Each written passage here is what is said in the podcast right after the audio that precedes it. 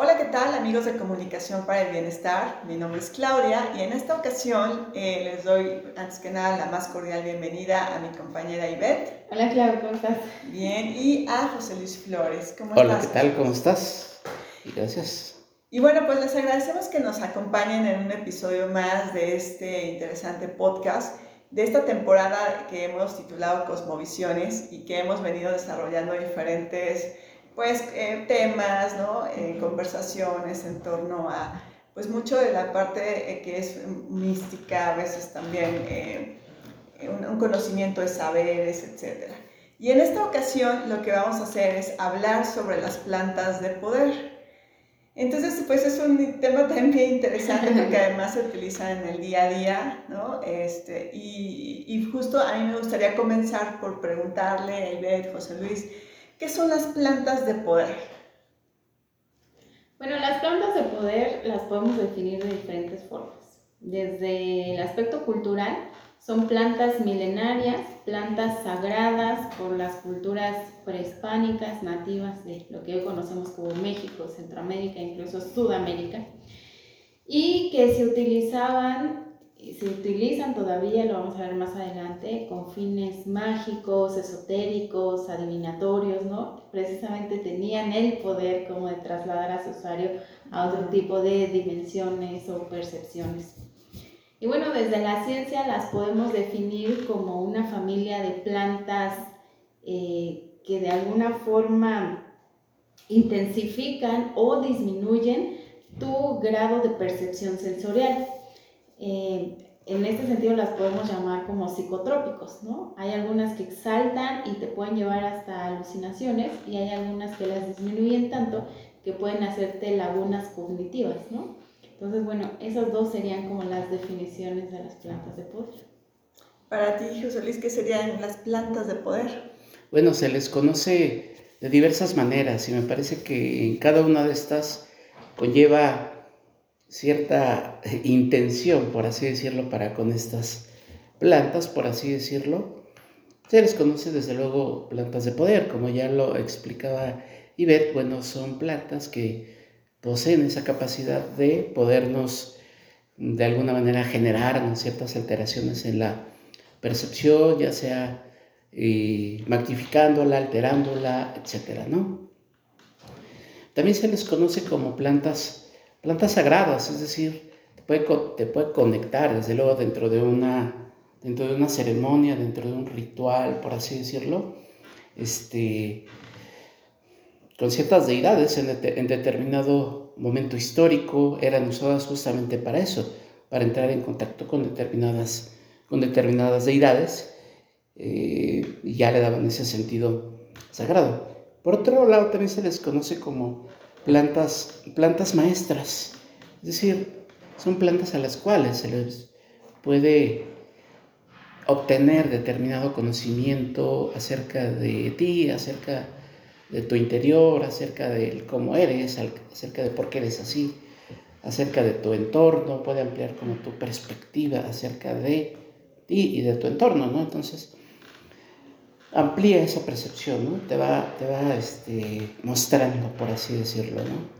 Algo, cosas de ti, cosas de tu interior y desde luego también de ese, de ese entorno. Entonces, cada una de esas denominaciones, de alguna manera, pues la, van conectando, ¿no? Van conectando las plantas como con diversas características o formas de utilizarlas incluso para obtener cierto poder o para poder acceder a ciertos este, estados alterados de la conciencia y para conectarnos con una deidad, o en algún momento sirvió para eso, como, como una planta sagrada, o bien para enseñarnos algo de nosotros o del entorno.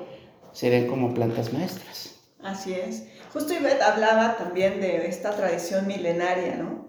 Y al hablar de esta tradición, pues bueno, eh, es muy interesante cómo a través del tiempo, este, por así decirlo, saber, pues ha predominado y, justo la, la, siguiente pregunta es, ¿por qué la gente acude a estas plantas de poder? ¿Por qué crees que, que nos acercamos a ellas? Bueno, ancestralmente no es que las personas comunes y corrientes se acercaran a estas plantas. Había maestros, había sacerdotes, había chamanes, quienes tenían los saberes, como dijiste, la sabiduría necesaria para acercarse a ellas, para utilizarlas, para saber en qué medida tomarlas, cuándo tomarlas, este, bajo qué condiciones tomarlas. Y tenían fines muy específicos.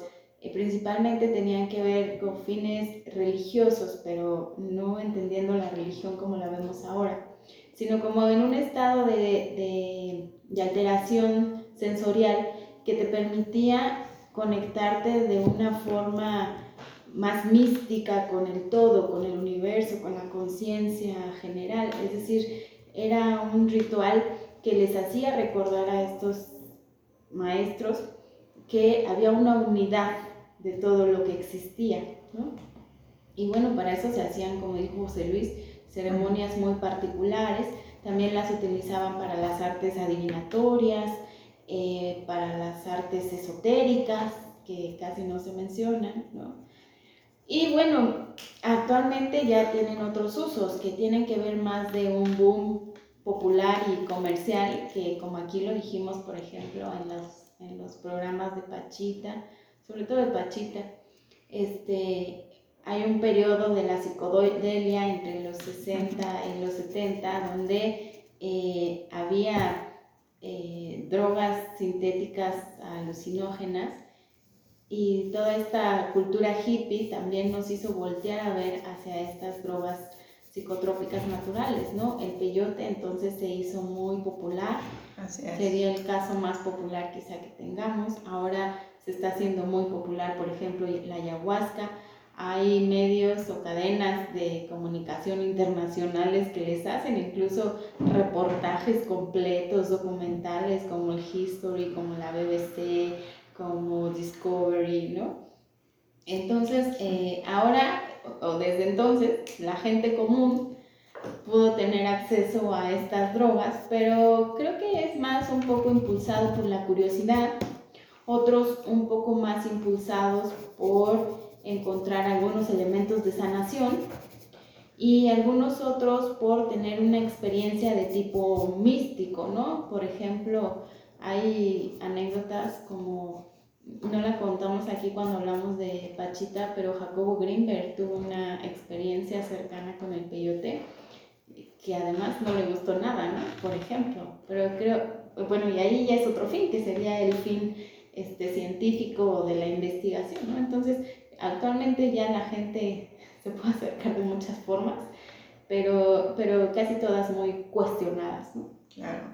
¿Con cuál te quedarías, José Luis? Eh, mencionó justo que algunos lo hacen o se acercan a estas plantas de poder por curiosidad, por sanación, por un caso místico. ¿Tú cuál crees que sea el que más predomine? Bueno, la que más predomina ahorita, pues me, da la impresión de que sí es una, una, este, una moda, no sé si llamarle así, sobre todo después de la pandemia. Eh, de repente no sé si la gente sintió que algo en su interior se desconectó del universo o algo por el estilo. Y eh, me parece que sí hay un montón de gente que está como en la búsqueda de esa sanación, como lo comentaba. Y ves que me parece como una, una razón súper válida, ¿no? Me, me, parece que es una, una razón bien, bien, bien, bien válida. Hay otros que simplemente lo hacen por vivir. Me, se me hace como un poquito cara como para, para este, ser como una experiencia únicamente, digamos, este, para vivir como el, el, el, viaje, por así decirlo. Me, me, parece que este, hay cosas muchísimo más baratas, por así decirlo, pero tal vez la experiencia es de lo que estén buscando estas, estas personas también después de la pandemia, como que mucha gente pues, este, como que empieza a querer salir y todo eso, ¿no? ¿Cuál es la que yo preferiría? Pues más bien creo yo que este, cada quien se acerca a estas, a estas este, plantas o estas experiencias por razones como muy, muy, muy eh, privadas, personales, etc. Creo yo que, y según lo que, lo, que este, las recomendaciones creo yo más sensatas, es que haya una intención, una intención personal, que vaya más allá como de la experiencia, el viaje o algo por el estilo. me, parece que sí es bien importante el que exista una, una, este, una, una intención. Ahora, esas cuestiones se, se, pueden lograr pues, sin, sin el, el, viaje, pues, o sin esta cuestión, este, sin la alteración de los estados de conciencia también habría que considerar como esta, esa situación, pero bueno, creo yo que lo más recomendable es que sí exista una, una, este, una intención, vamos a llamarle sólida, este, consistente, un trabajo más o menos este, personal, por así decirlo, ¿no? para acercarse a estas, a estas plantas. Sí, em, nosotros aquí en México pues eh, tenemos también como una variedad interesante de estas plantas, ¿no? Estas plantas de poder. Pero este, ¿cuáles serían las plantas las que más conocemos o popularmente más se utilizan, Ibe? Bueno, exactamente no sé cuáles son las que más se utilizan porque no, no, no, tendría esa información, pero sí hay plantas que, que son muy conocidas y que forman parte de nuestra cultura Tan así que una, por ejemplo, es el toloache. O sea, el, toloache es una de las plantas quizá menos utilizadas o menos conocidas físicamente, o sea, que alguien realmente sepa, creo que hasta mucha gente ni siquiera sabe que el toloache es una planta, pero todos la utilizamos, está inserto en nuestro lenguaje cultural, ¿no? Entonces, eso ya es súper importante, nos dice mucho. Bueno, entonces el toloache, por ejemplo, ¿no? será una de ellas. Obviamente, este, la marihuana, que ya lo hemos mencionado, el peyote y otra serie de hongos alucinógenos que forman parte de su familia. También podría ser la salvia, por ejemplo, una plantita que se llama como el frijol de mezcal, también es em, el colorín.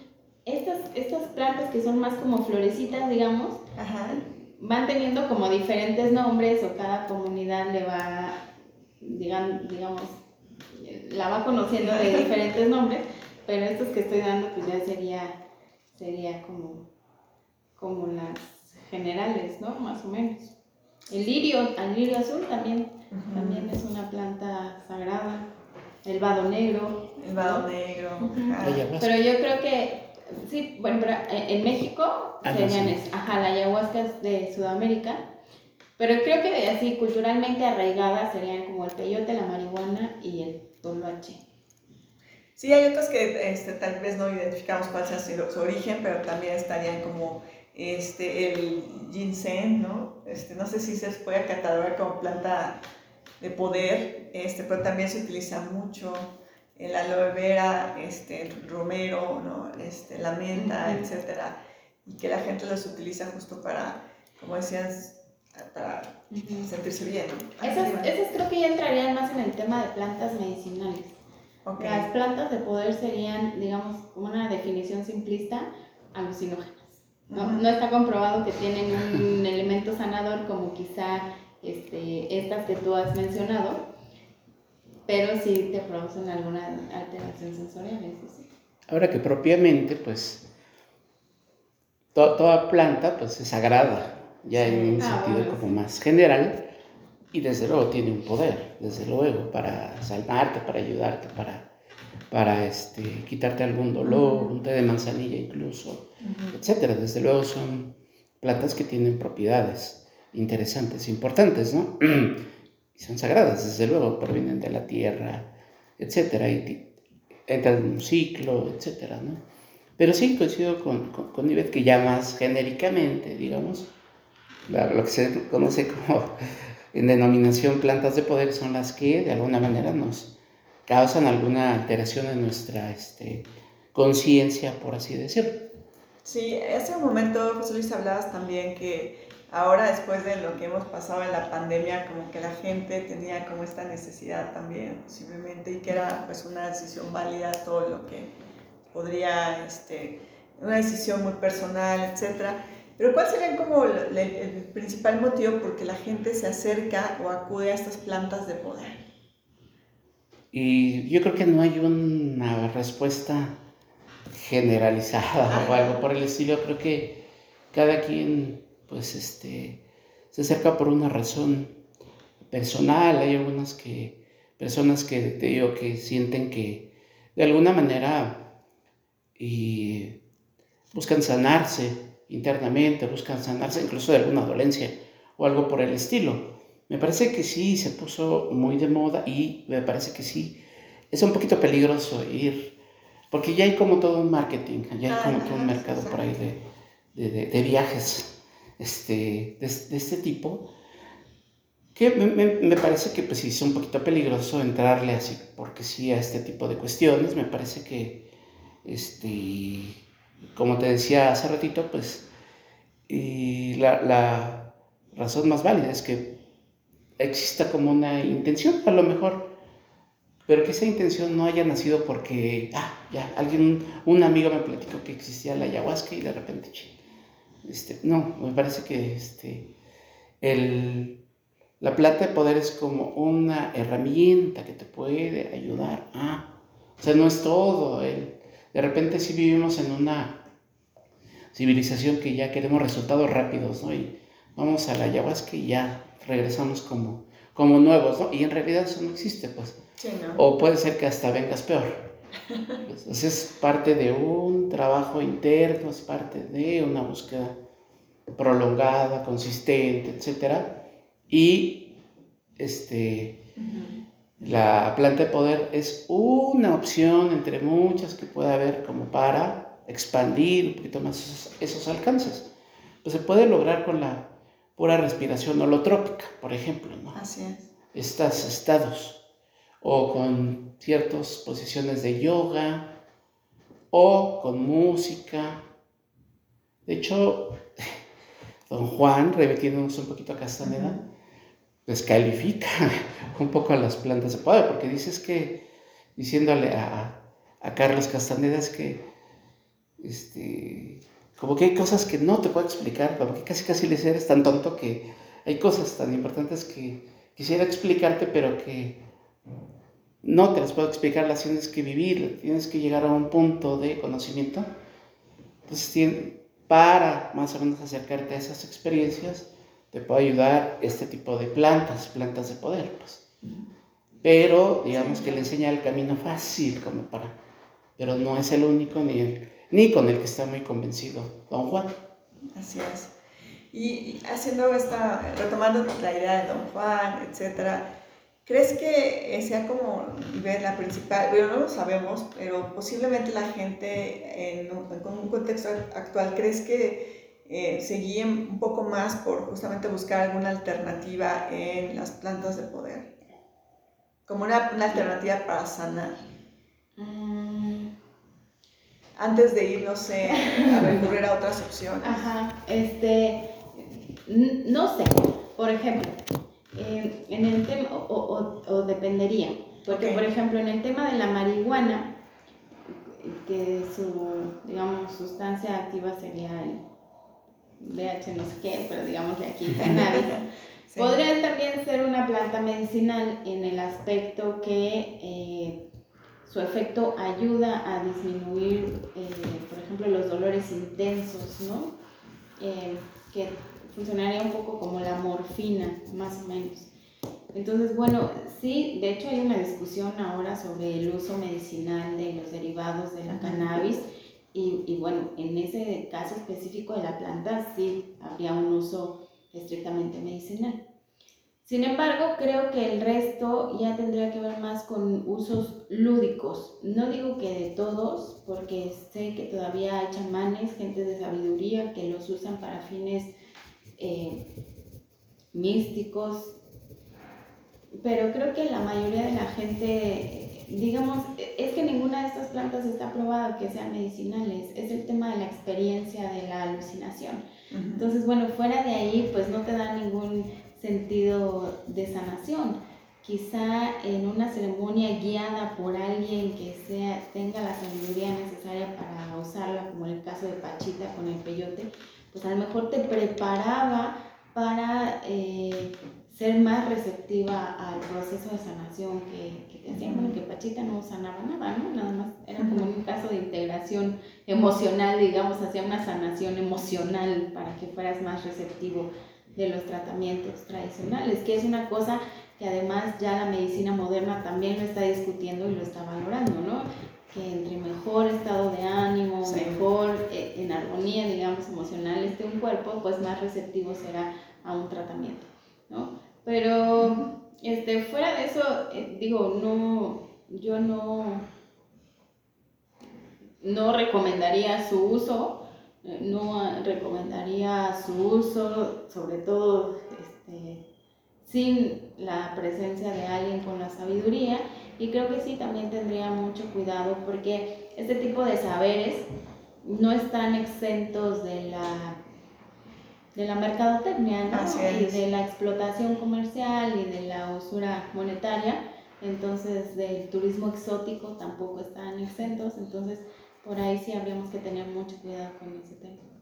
¿Tú crees que sea también una cuestión como también de información? O sea, que no sabemos cómo, o sea, que nos dejamos llevar nada más a veces por la moda, la tendencia, este, y que en, realidad también no sabemos mucho sobre, no sé si hablar de los efectos de estas plantas de poder. Sí, desde luego hay, como te decía, este, todo un marketing ahí, te prácticamente como un poquito muy, muy hay, hay muchísimos estos, ya les llaman spas, retiro, etcétera, pero creo que ahí le quita bastante seriedad al, al, asunto, pero bueno, me parece que este, hay de todo, desde luego, ¿no? Sí, sí, hay mucha gente que sí está en esta búsqueda, se banalizó un poquito el tema de, hasta del peyote, hasta de la, hasta de los hongos, bueno, ya sé se, había como que este, se habían demeritado un poquito como el, el, el uso hacia los hongos que la propia María Sabina había denunciado, ¿no? que pues ya de repente llegaban hippies y de repente empezaban el consumo, pero fuera como de, como de un conocimiento y de una tradición y de una sabiduría y de ciertos rituales, ¿no? ya no han sido como por la experiencia. Desde luego, siempre, siempre han habido este tipo de cuestiones súmale ahora todo el poder del marketing que hay ahorita, ¿no? Entonces, bueno, sí, es, es algo que de repente sí está de moda, pero por lo mismo, yo creo que retomando un poquito la pregunta, un, un tema de información, como que sí hay cosas que tendríamos que saber como antes de involucrarnos en alguna terapia de, de este tipo o en alguna actividad de este tipo, no sé, ¿no? Me parece que sí hay que ir con, con ciertas precauciones, ¿no? También se puso como muy de moda que cualquiera, o casi cualquiera puede denominarse chamán también. Entonces, bueno, también habría, que este, darle mayor seriedad al tema, al asunto. Sí, porque yo lo veo como desde una perspectiva un poco más este, marketing, ¿no? Pero también creo que si se rescata o, o sería lo ideal como profundizar más acerca de, del tema, es un tema ancestral, es un tema interesante, pero que a veces simplemente lo vemos de manera muy superficial desde una parte muy comercial y que eso desvirtúa realmente como la esencia misma para incluso poder curar a lo mejor este, alguna, eh, que ayude, vaya, a, a, pues sí, como a remediar algo, ¿no? O sea, muchas personas incluso dicen que les, a veces les duelen las rodillas, ¿no? Y entonces se ponen algo y que eso les, les soluciona un poco, ¿no? Entonces, de, de repente vemos, este, no sé, los frasquitos que venden en los microbuses del marihuanol, por ejemplo, ¿no? Y que lo van vendiendo también de una forma muchísimo, muy comercial. No sabemos si funciona o no, pero al final también, bueno, está como ahí disponible para las personas. Y ahí, bueno, Ivette, eh, ¿qué crees que, pasa, que, que, suceda? Hablaste un poco más de estas plantas de poder, que también hay ahí una discusión. Este, ¿En dónde se está atorando esa discusión? ¿En dónde eh, no está avanzando como para hacerla, difundirla un poco más? ¿O qué está pasando ahí? Pero sobre discusión de que de todas las plantas en general. No, las plantas específicas, ¿no? Como decías la marihuana, ¿no? Por ejemplo. La discusión sobre la legalización de la marihuana, por ejemplo. Bueno, no es la legalización, bueno, eh, legalización de la marihuana como tal, como uso lúdico, mucho lo que está en discusión.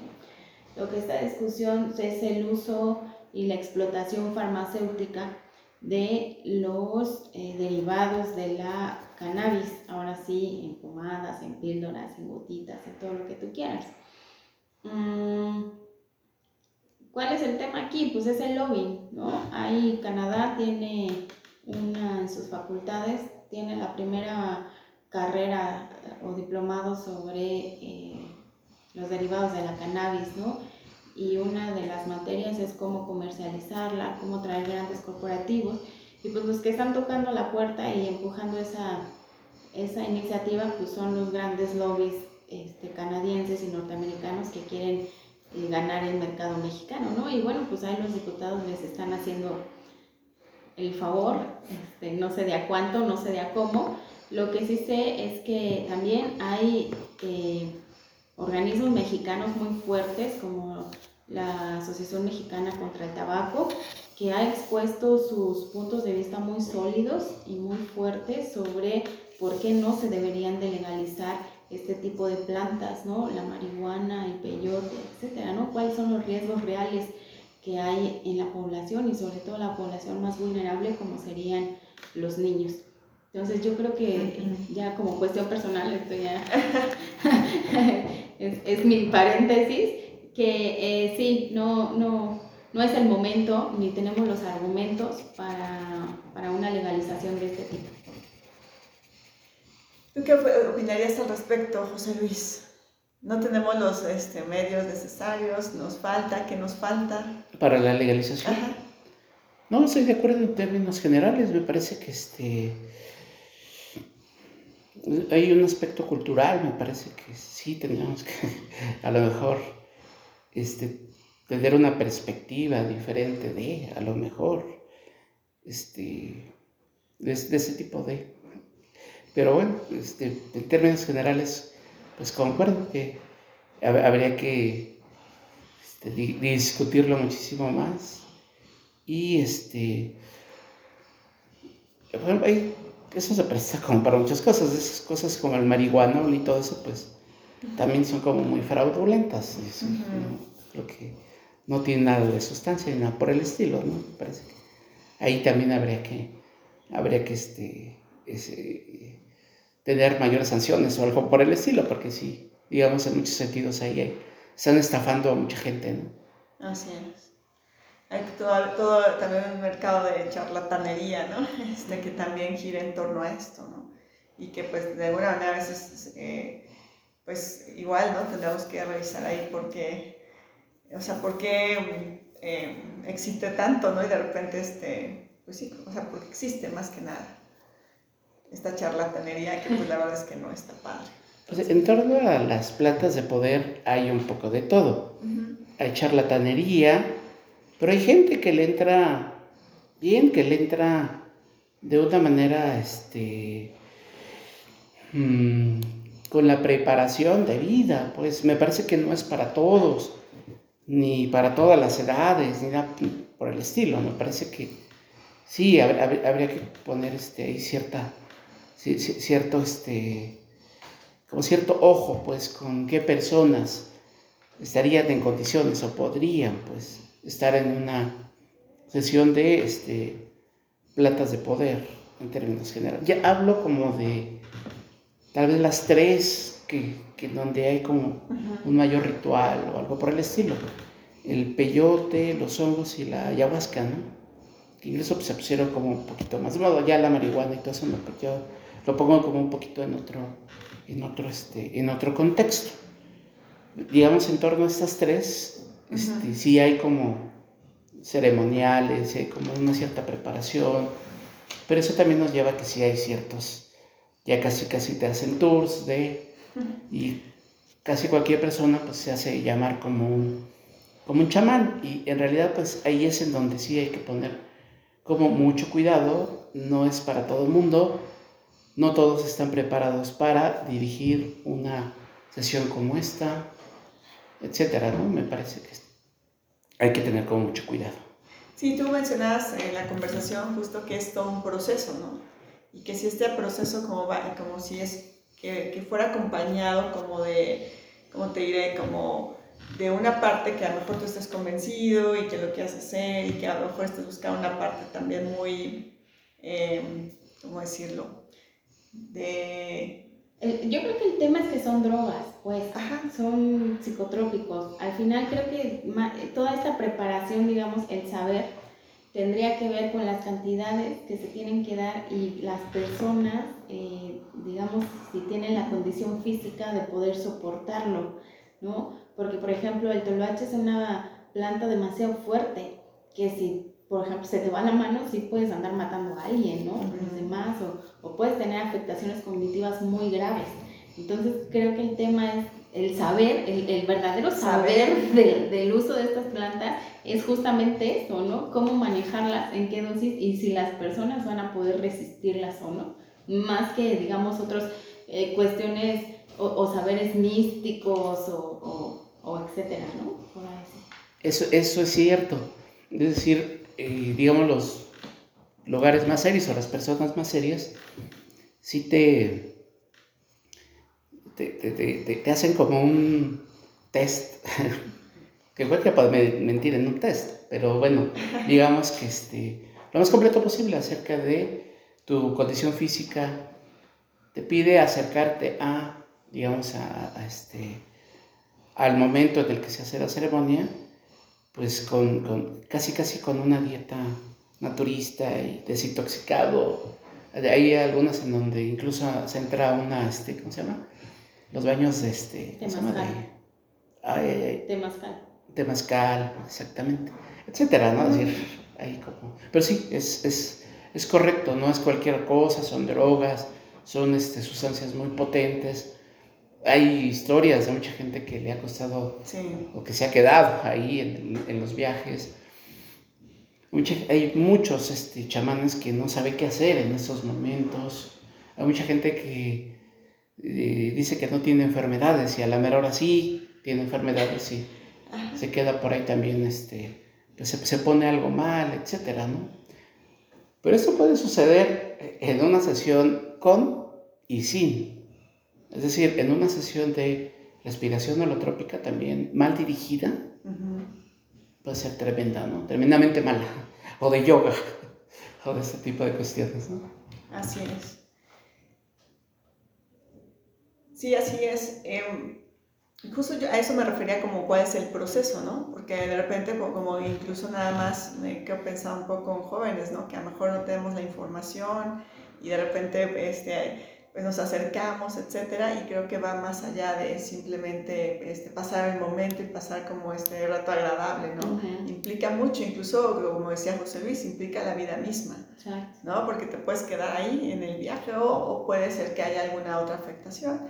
Y también este, me llamó la atención lo que decía José Luis ahorita, decir, no, bueno, es que hay personas que, que, que, no aceptan, que a lo mejor traen algo, y, o sea, por vivir la experiencia y después pues hay repercusiones también, ¿no? Entonces eso es como también delicado y tendremos que también analizarlo. Pues no sé, este, Ivette, José Luis, si quieren agregar más en torno a, esta, un tema que se me esté yendo o algo, algo que quieran agregar en torno a las plantas de poder. No, pues yo nada más digo que las plantas de poder hay que reconocerlas culturalmente como eh, elementos que formaban parte de todo un ritual místico, ¿no? y que desde ahí tienen un valor cultural, artístico muy grande para este país, pero que eh, su comercialización, su uso y su explotación actual es algo que no, no debemos de tomar a la ligera, que no debemos alentar y que, este, bueno, yo en lo personal no recomendaría el uso práctica de, este tipo de plantas. Para ti, José Luis. Sí, no es, poca cosa el, acercarse a este tipo de, este, de, plantas, como te decía, o de sustancias.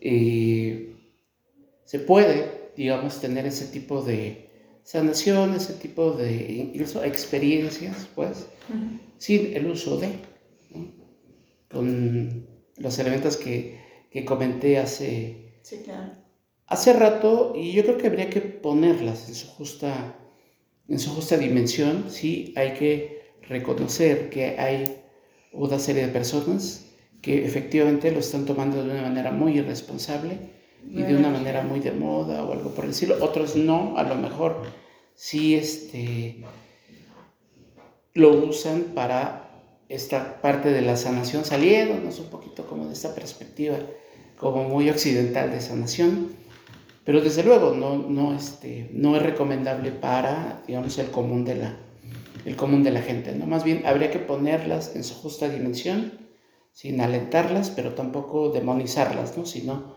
vamos, reconocerlas y, este, y valorarlas, por así decirlo, ¿no? ¿Algo más que deseas agregar, Ivette, José Luis? Bueno, pues yo les agradezco mucho su tiempo. Eh, realmente fue una charla bien interesante que a veces también es importante hablar, ¿no? A veces, igual hablando de información y de que no tenemos como a veces las, los recursos, las, las herramientas o de información para saber qué tan buenas, malas son, etcétera, pues me quedo con, con, lo que decía José Luis, ¿no? Este, ponerlas en su justa dimensión y desde ahí tal vez, eh, pues, analizar, ¿no? Tal vez la información o tal vez saber qué es lo que justamente son las plantas de poder y en qué, cómo están los pros y contras, ¿no? Pero desde una perspectiva crítica desde mi punto de vista. Bueno, pues muchísimas gracias por acompañarnos. Los invitamos a que nos sigan a través de nuestras redes sociodigitales en Comunicación para el Bienestar. Y bueno, pues eh, nos, nos, vemos pronto en, esta, en este podcast que es Cosmovisiones.